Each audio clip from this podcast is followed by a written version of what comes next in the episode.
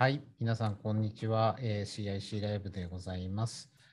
えー、今日はですね、えー、林の方が、えー、家庭のちょっとこう事情もありまして、えー、私でお届けさせていただく予定でございます。よろしくお願いいたします。えー、だいぶ夏も終わりにかけてきましたが、いろんなあのチャレンジがこの後、また10月からですね、生まれてくる時期でもございますので、えー、早速ですね、プロジェクト A から始めたいなというふうに思っております。えー、それでは早速、していただいてもよろしいでしょうか。はい。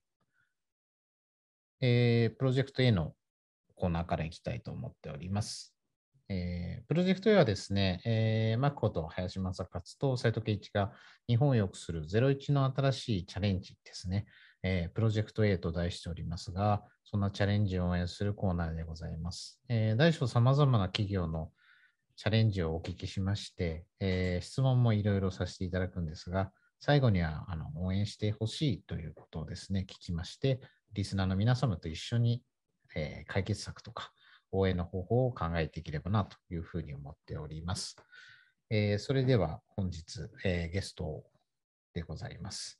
えー株え地域のやりたい心に火をつけるというところで、え非常にコミュニケーションを武器にされている方でございます。え株式会社ウルトラ今川および株式会社今川の今川総一郎様でございます、えー。本日はどうぞよろしくお願いいたします。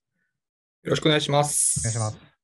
はい。では早速ですが、あの自己紹介も兼ねまして、はい、えー、今川様のことと、あとはやってらっしゃることをちょっとお伺いできるとありがたいです。はい。えーと、株式会社今川取締役で、えっと、株式会社ウルトラ今川の代表取締役をやってます、今川総一郎と申します。よろしくお願いします。よろしくお願いします。はい。で、はいえっ、ー、とですね、まあ、株式会社今川っていうのは、これ実は家業でして、でスーパーをやってるんですけども、まあ、スーパーのほかに、まあ、かき氷カフェとか、かまぼこ屋とか、まあ、離島への移動販売みたいなのを実はやってまして、で、その中でなんか後継、実はどれも事業継承したものばかりなんですよね。で、それで僕自身が、あのまあ、なんか後継者コンプレックスみたいなのが実はあって、はい、で今度やっぱ自分で生み出したいって言って家業がスーパーなんで、スーパーを超える価値を作ろうって言って、ウルトラっていう名前つけて、株式会社ウルトラ今川っていうのを始めました。はい。そうなんあじゃその前はずっと事業継承の方をずっとやってらっしゃったんですね。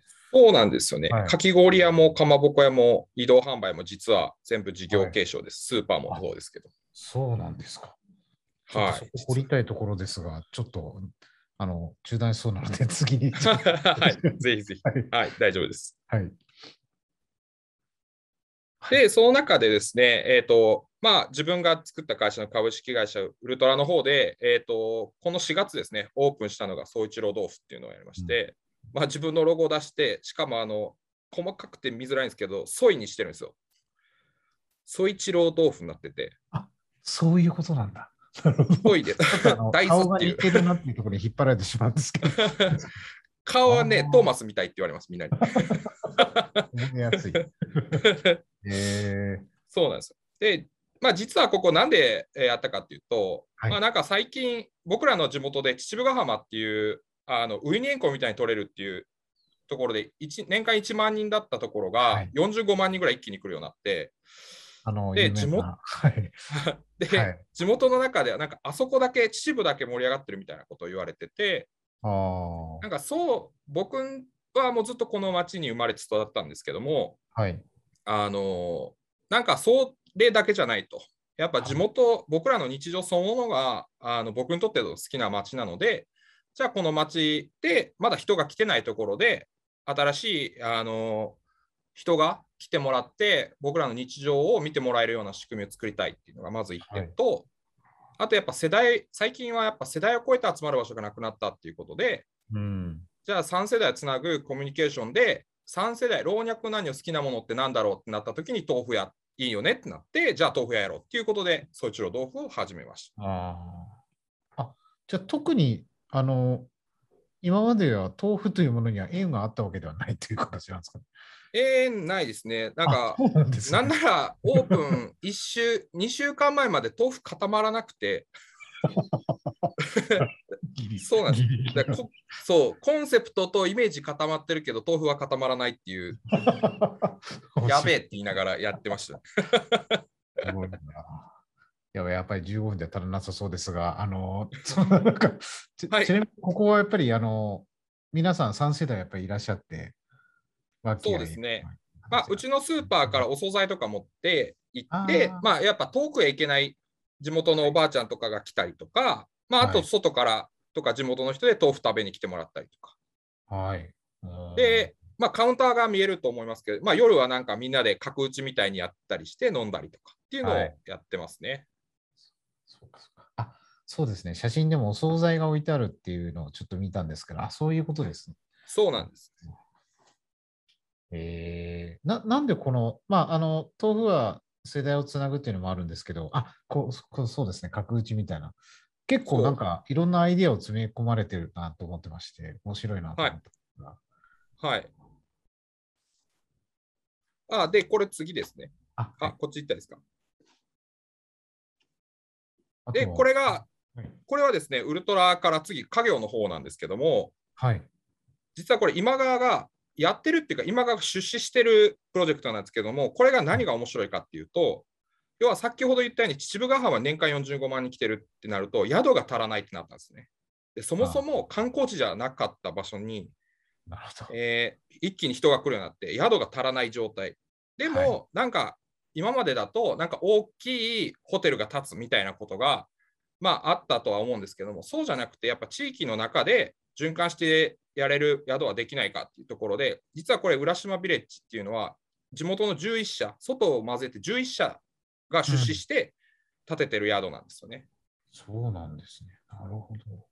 だから面白いのが、やっぱ地元の建材を使ってて、はい。で、地元の、おーえーっと建築屋さんがやって、で、地元のバス会社が運営運行したりとか、で、はいうちはスーパーなんで、うちがあの食材提供やったりって言って、あー11社がすべてがみんなが関われるようになってるっていう。それぞれ役割分担を持たせて。はい、してね、みんなが、みんなで地域の中でそういう循環できるう仕組みを作ろうって言って、この浦島ビレッジが立ちました。うーん。でこの浦島ビレッジも、要は、あのできるだけこう地域に負荷をかけないように自然電力さんにも出資していただいてて、はい。あのまあ、エネルギーの90%、電気の90%は自社、えー自自分たちで発電してるはい。とか、えっ、と、その他にですね、あの11社の他に、プロジェクト何があったかな？飛んだ。いろいろ手掛けられているから。そうなんですまあ、この中、そうですね、うんこういうふうに、まあ、なんかそのデザインも含めて、やっぱ地元で全部やろうって言って、はいはい。まあ、これはなんか、うん、面白いですね。はいへえ。ちょっと今度ぜひ伺わせていただきます。あ、ぜひぜひぜひ。はいで、やっぱ、い今僕たちのそう、そうですね、この食材提供とかもうちがやってます。うーん。これがなんで僕はこう説明したいかと思ったときに、こはいの僕らの水戸吉っていうところの面白いところが、なんはいか今までだったら一社で全部やろうとするのが主流だったと思うんですけど、はい。僕らは基本みんなで出資してやるっていうパターンが多くて。でこれってあの横のつながりがないとできないんですよね、はい。業種をはい超えて。うん。でもこれをおこういう会社がいくつも作ってるエリアがやっぱ水戸市の今面白いところで、はい。なんか僕はなんかこれまではなんか地域の人間がとかじゃなくて、うちも外もやっぱ混ざり合いながら新しい社会を作ろうとしてるっていうのがあーとても面白いなと思っって、えーぜひ知っていただけたらと思っあて、浦島ビレッジをした。結構あれですね。その、あんまりなかなかそういうケースって聞かないと言いますか。はい、ですよね。すごい面白いですね。だから僕、この他にもですね、なんか地元の友人たちに、はい。あの10万ずつ出してもらって、はい。僕らスナック行くってなったら、山越えなくちゃいけないんで、代行代が半端なくいると。だからじゅだから地元であの歌って飲めて最後まで歩いて帰れるようにしたいって言ってあの、はい。ビルを借りてあの、カラオケパブ作りましたからね。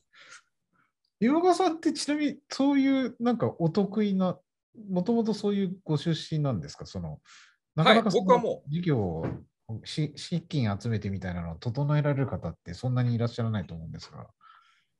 まあでもなんか、まあ、いろんな外から来た人たちとはい。聞きながら、なんか、あこうやってやればいいんだって言いながら、じゃあ俺やってみようって言って、こう、はいなんか勉強させてもらってる感じですかね。だから、ああ、そうなんです。生まれも育ちも水戸市で、はい。一瞬だけほあの大学行ったんですけど、ホームシックで3ヶ月ぐらいで帰ってきて、だからもうずっと ずっといるみたいな。もうやっぱ地元が好きでっていう。あでもまあそこで地元がちょっと景色が変わってくるというか人が多くなって、うん、でも逆にビジネスチャンスも生まれたっていう形なんですかね。そうですね、なんかビジネスチャンスっていうよりかは、はい。なんか僕の中でなんか自分たちの欲しい日常は自分たちで作るっていうのは結構みんなのあはい。の共通してる言葉で、はい、ないなら作っちゃえばいいじゃんみたいな話ですよね。なるほどね。そう。まあそんなのをずっとやってます、今。だからそうか、いろんなプロジェクトができて、まあ、一つ一つでも欲しいものだからうん。成功もしていくんでしょうね。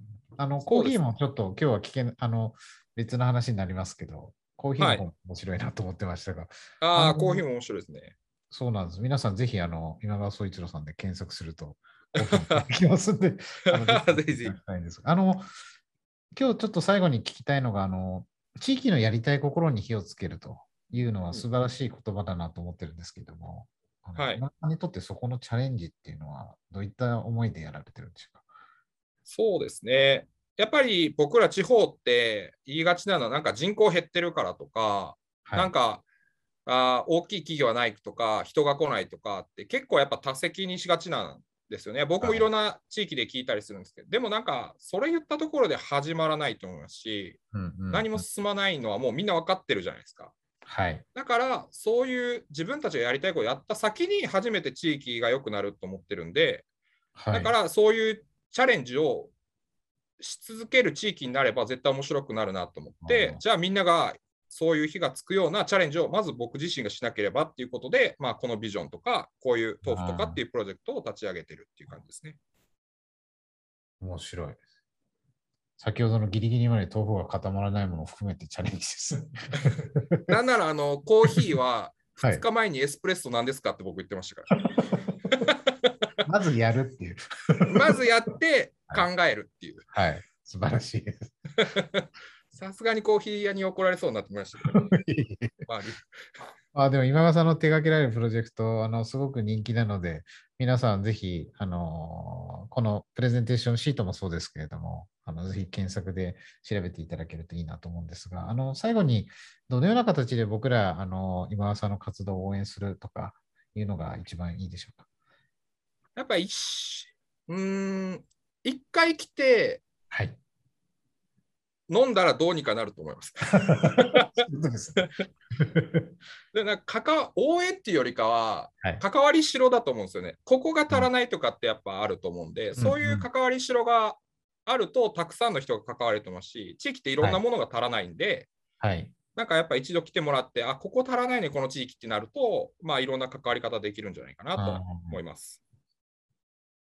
ありがとうございます。まず行きましょうというところと、まあ、地域のやりたい心に火をつけるというのは、まあ、自分も率先炊飯といいますか、うん自分でチャレンジをしながらだと思いますが、あの一つ楽しみながらというのもとても大事かなというふうに感じましたんで、はい。ぜひ、あの皆さん、今川さんの活動を注目してください。はい。では、プロジェクト A はこちらで、はい、終了させていただきます。あの、ありがとうございました、今川さん。ありがとうございました。お願いいたします。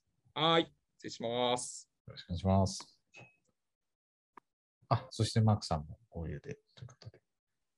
はい、斉藤さん、ありがとうございます。はい今日今日は斉藤さんにお願いしたいと思います。ありがとうございます。はい、よろしくお願いします。では続きまして、えー日本の打ち手ということで、えー打ち手会議のコーナーでございます。えー、大丈夫ですかね。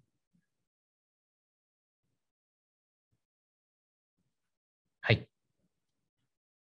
はい、続きまして、打ち手会議ですね。えーはい。打ち手があれば道は開けるということで、えー日本のさまざまな打ち手イストの方をですね、えーご招待いたしまして、えー日本を良くする解決手段をお伺いする30分のコーナーでございます。えー本日はですね、えーですかねはい、えー64の手ということで、えー数が増えてきましたね、えー日本を整えるの打ち手ということで、川尻様にお越しいただいております。本日はよろしくお願いします。CIC に入っていらっしゃるというふうに伺いまして、えー、CIC 昨年の10月はい、から入っているので、もうベテランですね。ベテランですね あの、先ほどフラーっと。あそうですはいああギリギリ近い場所。いやいやいや、よろしくお願いいたします。よろしくお願いします。そうしましたら、あの最初にあの自己紹介も含めまして、はいあのえーやってらっしゃることとか、そういったことをちょっと教えていただけるとありがたいなと思っております。はい。じゃあちょっとスライドいただいて、あの天工堂っていう会社を、はいえっと、約5年前はい。に起業したもので、まあ、気持ちいい時間作ろうっていうので、えーやってます。ちょっと次でえーまあ、みんなからよく言われるのは、なんか結構アイデアマンだねみたいな感じで、まあ、じゃあこういうのちょっとキャッチーで、えーまあ、ストレスフリーな時間を簡単に作る、まあ魔法のような道具を日本の技術で開発している、挑戦し続けているアイデアマンということで、えーやらせていただいてます。めちゃくちゃ楽しそうな仕事。まあ、あの、サービスとかプロダクトもとても楽しいそうですねものだと思うんですが、はい。でちょっと自己紹介的にはい、言うと、ありがとうございます。まあ兵庫県西宮市っていうところで生まれて、はいまあ、普通の大学ではい出てですね、はい。でえー独立系の IT の会社にはい入社しました。でそこでですね、えーまあ、企画とか営業、い設計、開発、運用っていうところ、まあ、一通り経験させていただいて、えー2010年に、はい NTT ドコモになんか助っ人外人みたいな感じで、はい。えー業務委託で入らせていただいて、はい。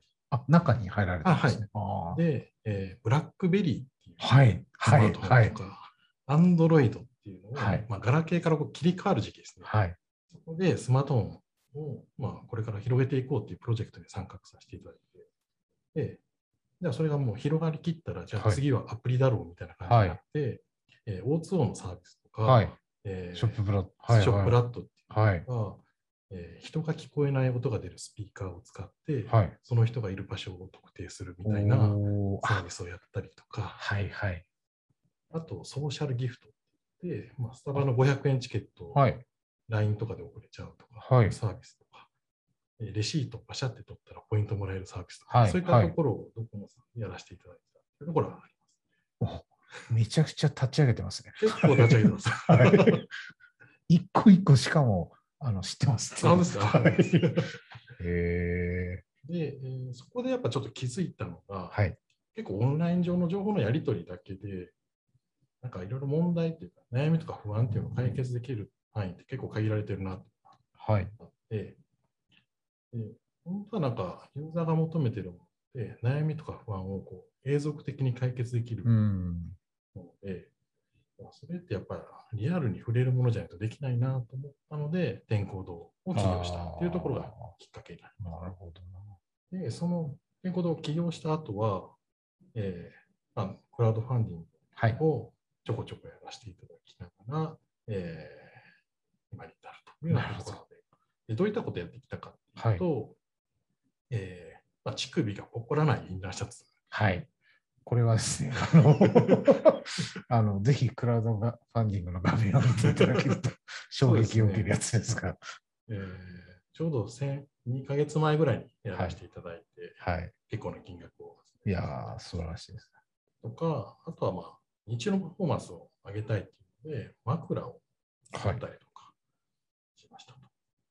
で最近だと、えーロケットピッチ、まあ、CIC さんであベンチャーカフェか、ベンチャーカフェでやられたロケットピッチとか、えー CIC でやられてたハッキングダーマトロジーとかでもはい優勝させていただいたはい。というのがあります、ねはい。でめちゃくちゃ面は白い。い、結構いろいろこうリアルなものを作っているところです。ではい、今日のタイトルでやっぱり日本を整えるってちょっと大きく言ってるんですけれども、はいはいなかなかえ今、ーすでにストレスフリーなはいサービスがただ さらっと並んでいってしまったんですが、あの、クラウドファンディング見るとめあのコメントが面白いなと思ってまして、あの、バージョン2もうはい。使ってますとか、ああですあの、この他の色作ってくださいみたいな、結構やっぱり要望がすでにたくさん出てるんで、すごいなと思ってたんですけど。そうなんですよね。やっぱ、一つ悩みを解決すると、次が欲しい、次が欲しい。っていうやっぱりなってくる。いや、まあ人間がなってると。そうですね。新しいストレスが出てくると。そうなんですよね気づいちゃう。いやいや、すごい。でありがとうございます。はい。で今日、まあ、日本を整えるっていうところで、まあ、斉藤さんとかマークさんとか、まあ、ど動動けないときって、はい。どんなときですかあ結構あるんですよね僕自身、そのアイテムを作る、開発するときはい。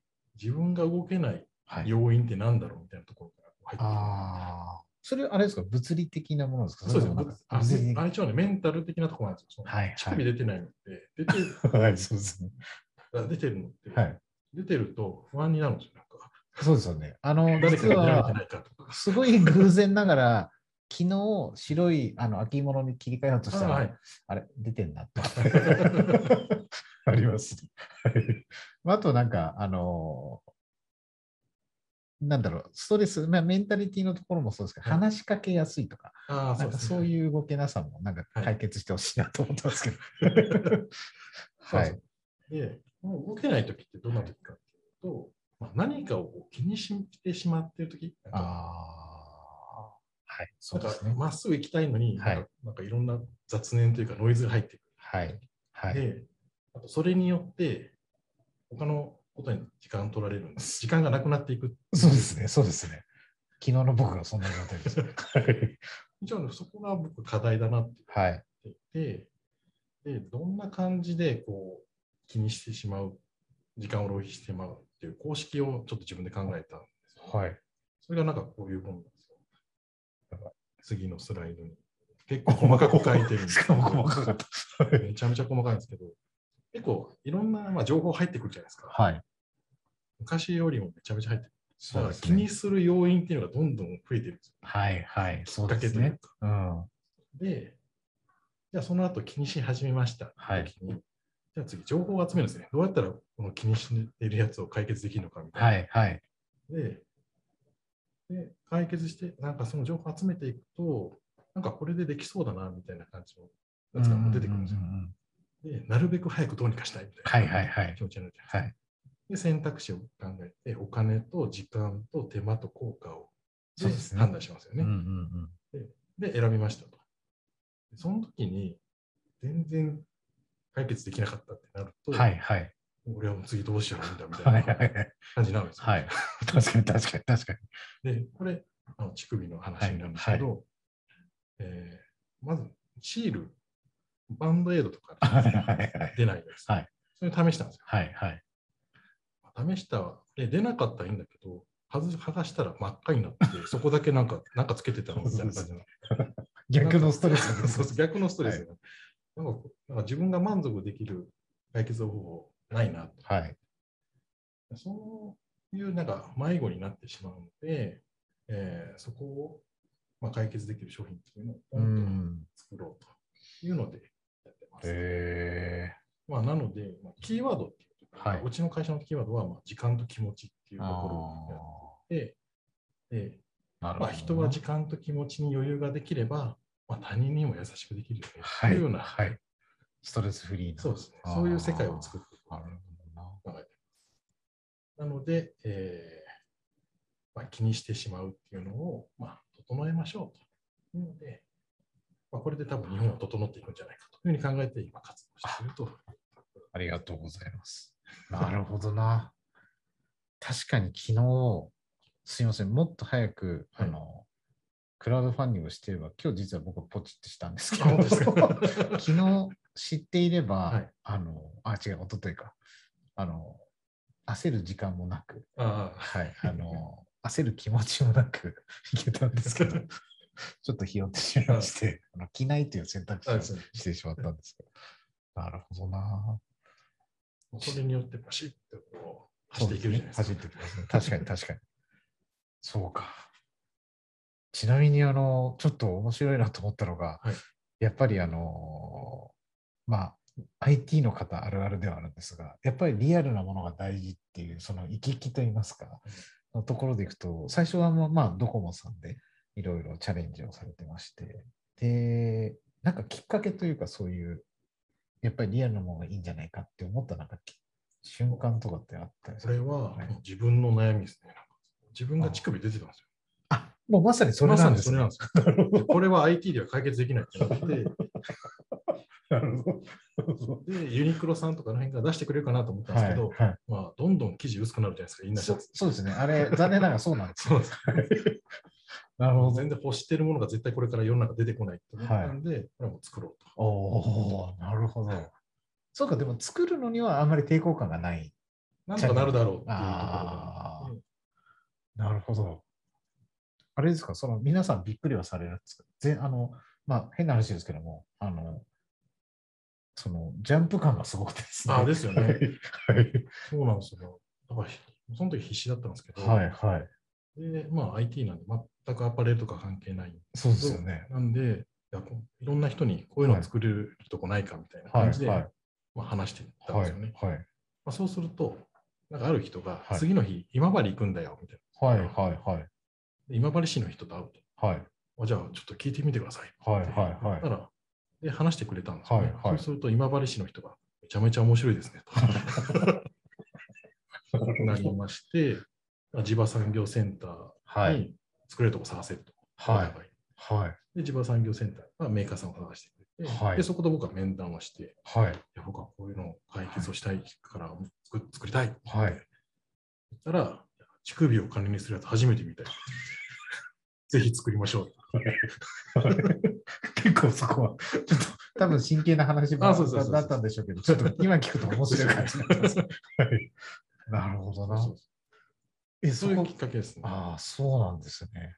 それどのくらいの期間ですうん結構早めな感じ？えーっと、話をしてから半年後にはもうクラファクラウドファンディングやってましおお、すごいな。た。めちゃめちゃ早かったです。早いですね。クラウドファンディングスタートしてみて、あ、ちょっとよかったらクラウドファンディングの画面も見せていただいてもよろしいですか？クラウドファンディング、バージョン1は、はいえーっと5年前にやったんですはよね。その時はもう絶対出ないようにしようっていうあ構造だった。はいはいはい。で、めちゃめちゃ高くしたんですよね。はいはいはい。ああえて出ないように。あえて出ないし、はいで、金額もちょっと高めにして、はい本当に欲しい人いるのかみたいな。あ、もうちょっとチャレンジ、あの実験みたいな形もそうですねあ、ちょうど多分5年前のクラウドファンディングはそれが許されてた感じがします。そうか。今でこそ、そうですよね。今でこそなんかもうなんあか完成品を出さないといけないみたいな。はいはいはいはい。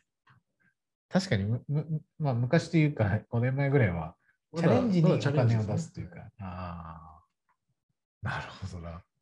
初めて見てどういう反響だったんですか、最初の方。最初の方は、はいあよくぞ作ってくれたみたいな。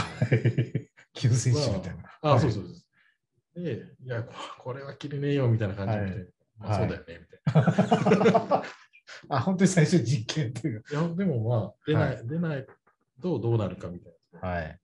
あそこからもう、着てても気持ちよくなるような、あ、はい。えー商品をどんどん改善していったっていうところが、で、今回もバージョン3を出したところですね。そうか。一番最初はそうか。まず出ないことが大事だ。そう出ないことが大事です。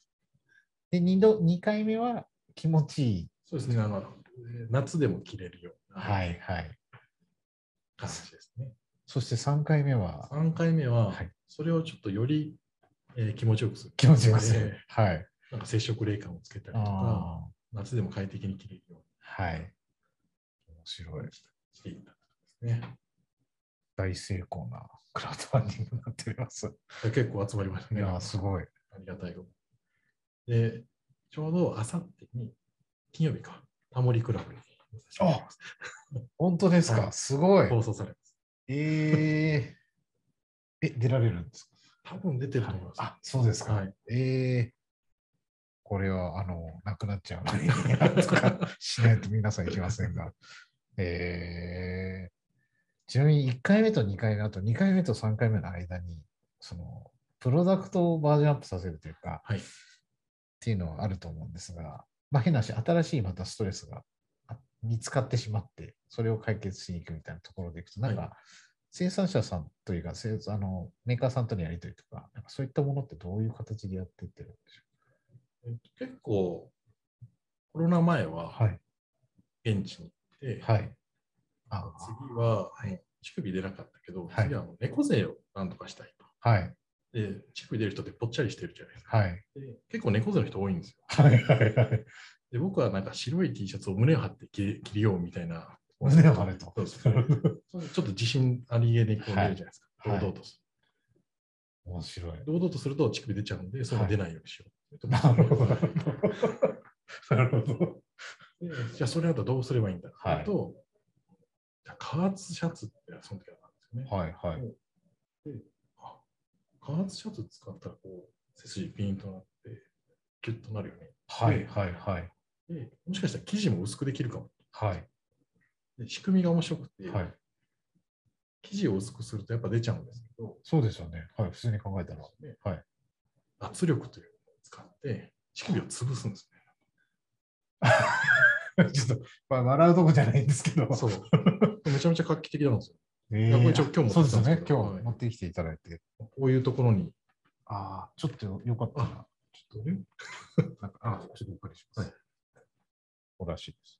見えるのかな皆さん。見えないか。なかなか。あ、これ、これです。これです。これでお、あ、あ、これで押すんです、ね、広がると、あそこのスポットに入るんですよ。おお部屋って言ってるんですけど、お部屋に入ってあ、そういうことか。ちょっで、とその後、圧力で、ひょーっとちっちゃくなって。で、平らになる、整えるんですね。なるほど。なるほど。整えるんですね。ええあありがとうございます。すごい。すごいな。っていうことを、はい。ええ結構、え、それも短期間に結構やっていく短期間ですね、なんか、フィードバック来て、あ、でも1年ぐらいかかったと思う。あそうですか。すごい。いや、なんかいろいろその商品開発って少しハードルがあるように皆さんやっぱ思ってしまいますけど、はい。まあ、一歩一歩と言いますか。そうですね。あの、やっぱメーカーさんと一緒にやっていくっていうところは、まあ、なんですかね、なんかメーカーさんもなんか新しいことやりたいっていうところもありつつ、はいはい面白いことがやりたいっていうので、まあ、なんか一緒にやっていただいてるっていうところはあります。そうですね。パーツのやつ発明ですね。これ結構発明ですね。発明ですね、本当に。えー、すごい。で、今回も3回やって、あとはあの枕の方もちょっとご紹介いただけると。ははいい。枕も、あれは和歌山でこはい。う、和歌山と大阪で作ってるんですけど、はい28度にこうずっと保つはい。これ、なかなか多分これも世の中にないものなんですけど、もうすでにこの絵だけでも面白いんですが。はい。このビーズに、はいあの28度に、えー、28度のマイクロカプセルっていう、はいまあ人が見えないようなものが何億個ってこうついてるんですね。はい。それがコーティングされていて、で頭の温度って大体33から4度ぐらいなんでそれを吸熱してはい。冷やすと。はい。で頭冷やすと脳が休まるはい。とはい。いうので、ぐっすり眠れますとうんないうようなですね。これはどどういうきっかけで考えられたんですか？これは、もともとは次の、えー悩み解決は、はい匂いだったんですよ。あ、さ匂いその時は。はい。はい。で臭くならない枕カバーを作ろうと。はい。はい。そうですね。大概ちょっとそういうそうです。ことが起きてしまいますからね。大体なんかアンケート取ると、はい。匂いの元は枕だってみんな言うんですけど、はい。はい。じゃあ枕洗ってんのかってと、みんな洗ってない。はい。大変だと。そうですね。あじゃあー臭くならない枕カバーを作れば、匂い、体臭、おっさん臭とかも多分消えるんじゃないかと。いうので、そこを開発できるのはどこかというと、なんか和歌山の方にそのマイクロカプセルのはい。ガンガンやってる会社さんがあると。はい。いうので、まあ、メールして、はい。こういうの作りたいんですみたいなはい。どどういうリアクションだったんですか？面白いね。どうやどうやんの？みたいな。なるほど、なるほど。でそこで、なんか、えー、お産臭が消える、はい。なんかオイオイ油というか、そういうはいのがあっ。はい。て、はい。じゃあそれをマイクロカプセルにして、枕カバーつけようみたいなはい。話をしてたら、はうちになんかこういう面白いものがあるぞで、28度のマイクロビーズい。はい。はい。はで、うんなんか面白いですねって言って、でじゃあそれ枕にして、みたらめっちゃ寝れたんで、おこれすごいと。い。はい。でいろんな文献を、はい本を読むと、頭を冷やすといいみたいはい。はい。はい。な、偉い大学教授だはい。いけるぞとけ。ど、これ行こうって。えで、その時やっぱどうしても睡眠時間ってやっぱ短くなってきてて、はい日中のパフォーマンス落ち気味だったので、えはい。なんとかしてえな、みたいなところだったので、じゃあその枕を使ったらめちゃめちゃ元気になったみたいなるほな。これはいいと。はい。眠気をこう理由に動けないっていうのをなくした。なるほど、なるほど。へえ。あれですね、なんかちょっとセッションのように感じるんですけど、いろんなアイデアの応酬というかはい、すごいな。結構組み合わせが結構得意なのかもしれない。あ、そうですね。なんかお話を聞いてると、まあ、あの、ご縁ももちろんあるんでしょうけれども、アイデアを足すっていう。そうですねうん何かに結びつけるっていうのは結構得意なの。なかなかそれを形にするまでは難しいと思うんですが。そうですね。今日はあのすごい方なので、あんまり大変そうに聞こえないってあいう難点はございますけれども、これこれも出されたときはどういうリアクションだったんでしょこれは結構使ってくれた人は結構近くの人というか身近な人が結構多かった。うか。はいや。っぱり睡眠に悩んでる人は、これで寝るとなんか本当今まで朝まで寝れなかった途中で起きたりとかしたけど、はい朝まで寝れるようになりましたとかっていうのはめちゃめちゃ聞く。そうですよね。今なんかその CBD とかいろんな寝るためのものとかも含めていろんな話がありますけど、こういう解決方法があった方が健全に、めちゃめちゃ簡単ですからうんね。簡単ですよね。寝るだけですから そうですね。うちの商品って、はい。えーまあ、寝るだけとか、はい。着るだけとか、はい。つけるだけのまあ簡単に使える道具で、あこう一日の生活に関わる悩みとか不安を解決する。しかもこれ、これまで世の中になかったような道具でこうやってちゃおうそうですね。ええでやってます。すごい。ちょっと一瞬今、一瞬だけドラえもんが浮かびま 悩みをす簡単に。ええすごい。まあ、これは、この前、ロケットピッチとかで優勝させていただいた、今月か来月頭ぐらいにはクラウドファンディングする。あ、本当ですか？はい。うわ、でも確かにこれ欲しいな眠ってる間に整う。これ欲しいですねこ。れもね、ちょっとすごいんですけど、これ多分、まあ、ちょっと、2、3枚、4、5枚ちょっと前のスライドに持っていただけると、もう一個上かな。これも、えーすごいおじいちゃんたちに出会ったんですよね、なんか。日本国内のね。あの、そうそうたるお名前が。そうそうたるお名前がしますけど。で今65歳以上なんですけど、ものづくりのスペシャルチームはい。で、量子力学とか、いろんな電子工学とかやられてる方が、はい。すごい技術を作っていた。で、それがもう 3D テクノロジーっていうものなんですけど、はい。マイナスの電気っていうのをはい。簡単に圧力のエネルギーから変換すると。は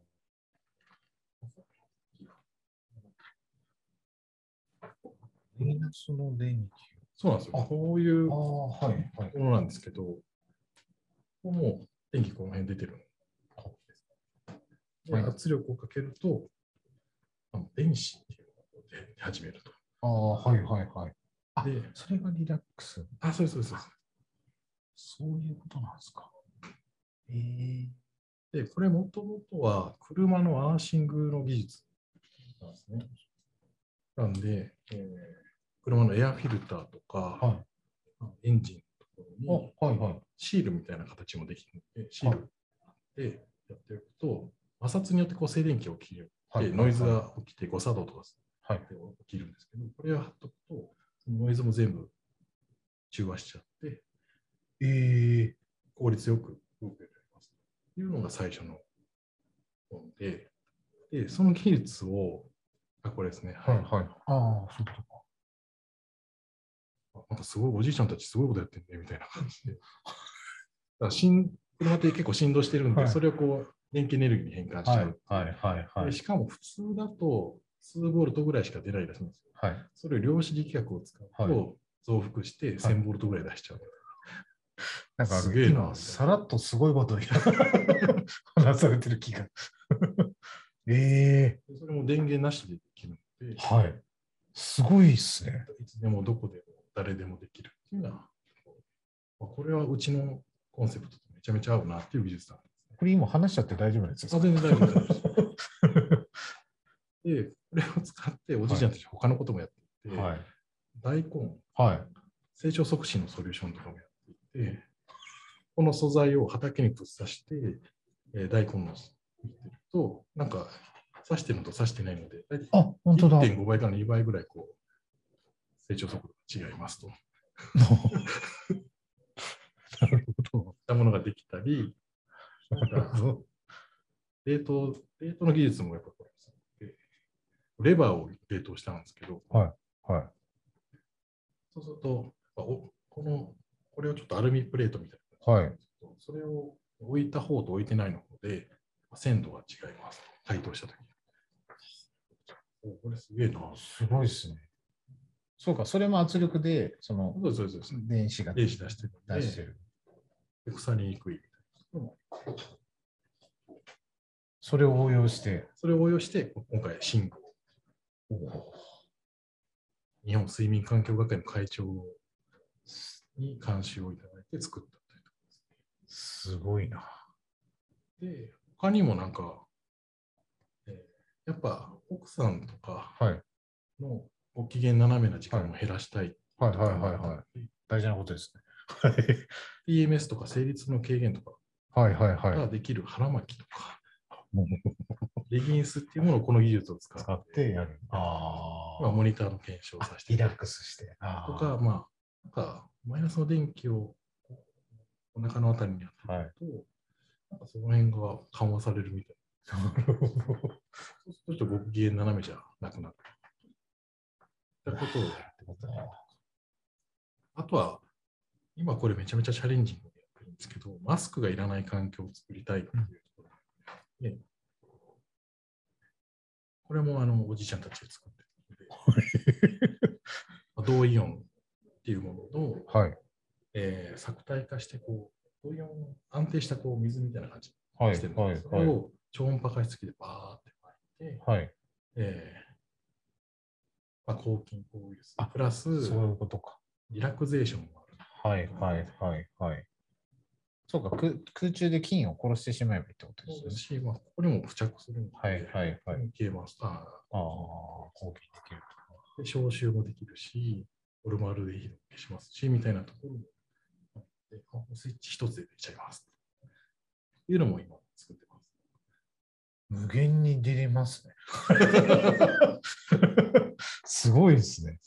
ええなんで、まあ、最後はこういうはい今後開発していくソリューションっていうと、はい。